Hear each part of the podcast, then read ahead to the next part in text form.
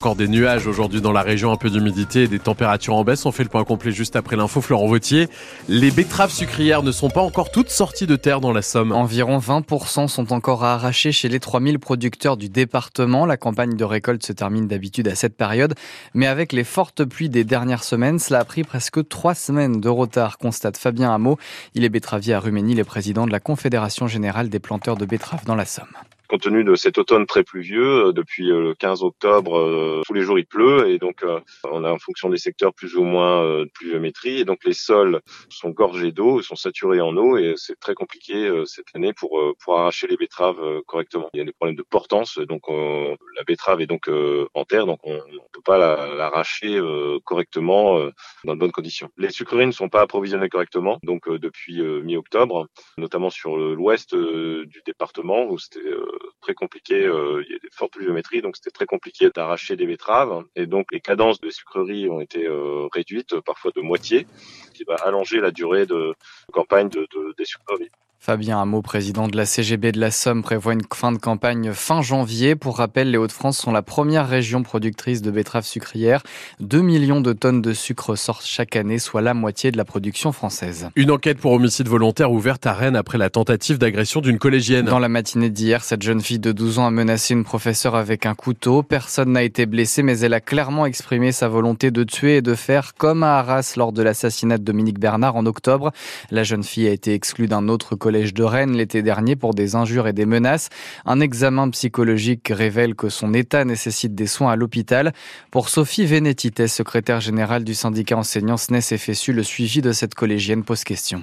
Qui a manqué, c'est le travail avant, avant que l'élève entre dans l'établissement avec un couteau. Et euh, cette élève-là, elle aurait dû être suivie, suivie depuis euh, son, son, exclusion de son précédent établissement. Et quand même, moi, je rappelle qu'aujourd'hui, il y a 7700 infirmières pour 12 millions d'élèves. Ça veut dire une infirmière pour 1558 élèves. À un moment, ces élèves-là ne peuvent pas être suivis et encadrés. Et c'est comme ça qu'ils arrivent à se présenter dans des établissements avec, euh, avec ce type d'armes et, et, ce type d'objectifs. Donc, il va falloir y mettre les moyens humains pour protéger l'école. La jeune fille a passé la nuit à la brigade des mineurs de Rennes. Le parquet national antiterroriste n'a pas voulu se saisir du dossier. Pour que la loi immigration passe, il faut reprendre la version du Sénat, dit le ministre de l'économie Bruno Le Maire dans une interview au journal Le Figaro. Le texte rejeté une première fois lundi par les députés avant même le début des débats va passer par une commission mixte paritaire lundi prochain. Au Sénat, en majorité de droite, le projet de loi a été durci par rapport à la version du gouvernement, avec notamment la suppression de l'aide médicale d'État pour les étrangers sans papier si la commission mixte paritaire composée de 7 députés et 7 sénateurs se met d'accord lundi, le texte sera ensuite soumis au vote de l'Assemblée nationale le lendemain. Autre texte, autre casse-tête pour le gouvernement, il s'agit du projet de loi fin de vie. Une partie des 184 membres de la Convention citoyenne sur le sujet sont reçus ce matin par les ministres Olivier Véran et Agnès Firmin-Lebaudot. Dans une lettre ouverte à Emmanuel Macron la semaine dernière, ils ont fait part de leur incompréhension car la présentation de ce projet de loi a été plusieurs fois reportée. On parle désormais de février l'an prochain. 7h30 hier soir, le conseil départemental de la Somme a adopté son budget primitif pour 2024. Ce n'est pas encore le budget définitif, mais cela permet de faire un premier chiffrage des recettes et des dépenses pour l'année prochaine. 803 millions d'euros l'an prochain, un montant inédit, martèle le département Marie-Gaëtan Compte. Ce budget primitif est plus élevé que celui de l'année dernière de 30 millions d'euros.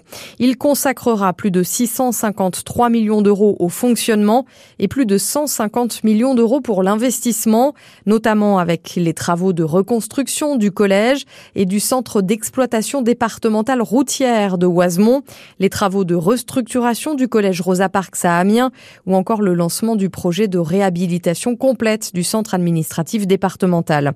Dans le détail, le plus gros des dépenses, soit plus de 180 millions d'euros, est alloué à l'autonomie des personnes âgées et handicapées. Plus de 135 millions d'euros pour l'insertion, le retour à l'emploi et le logement. Plus de 103 millions d'euros pour l'enfance et les familles. Et plus de 57 millions d'euros dans les routes et les infrastructures. Plus de 300 kilomètres de chaussées, par exemple, vont être renouvelés l'année prochaine, soit 100 kilomètres de plus qu'en 2023, précise le département. Dans le budget consacré à l'enfance, une une partie finance l'ASE, l'aide sociale à l'enfance. Il y a un peu plus d'un an, elle a fait l'objet d'une saisine de la défenseur des droits pour une qualification qualifiée, une situation, pardon, qualifiée d'alarmante. Mise en danger d'enfants, manque de personnel. L'enquête est toujours en cours. Qu'est-ce qui a changé depuis? On pose la question juste après ce journal de 8 heures au président du conseil départemental, Stéphane Soulier. Il est l'invité ce matin de France Bleu Picardie. Et à 8h15, on vous pose cette question sur France Bleu Picardie. Route, collège, solidarité, le département doit-il investir davantage? Vous pouvez nous appeler dès maintenant pour réagir au 03 22 92 58 58. Et après son interview dans notre studio, le président du département, Stéphane Soulier, se rend au collège de Corbie pour accueillir la ministre chargée des personnes handicapées.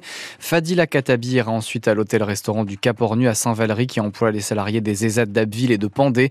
Puis aux Maisons de Vincent à Mers-les-Bains, l'association accueille des adultes autistes. Ce soir, c'est le dernier conseil de l'année à Amiens Métropole. Comme les élus de la ville il y a une semaine, les élus métropolitains vont se prononcer sur une aide identique de 5000 euros à la protection civile du Pas-de-Calais mobilisée sur les inondations il y a un mois.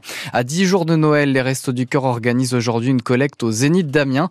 Ça se passe entre 11h30 et 14h à l'occasion des 15 ans de la salle de spectacle. L'association recherche des denrées alimentaires non périssables et des produits d'hygiène. On l'a appris hier soir en 2028, c'est Bourges qui sera capitale européenne de la culture. La capitale du Berry devance Rouen, Montpellier et Clermont-Ferrand. Amiens, rappelez-vous, a été prématurément éliminé de la course en début d'année 2023. Mais le vice-président d'Amiens Métropole à la culture, Pierre Savreux, propose quand même à Bourges de bâtir une constellation des villes françaises candidates autour de son projet.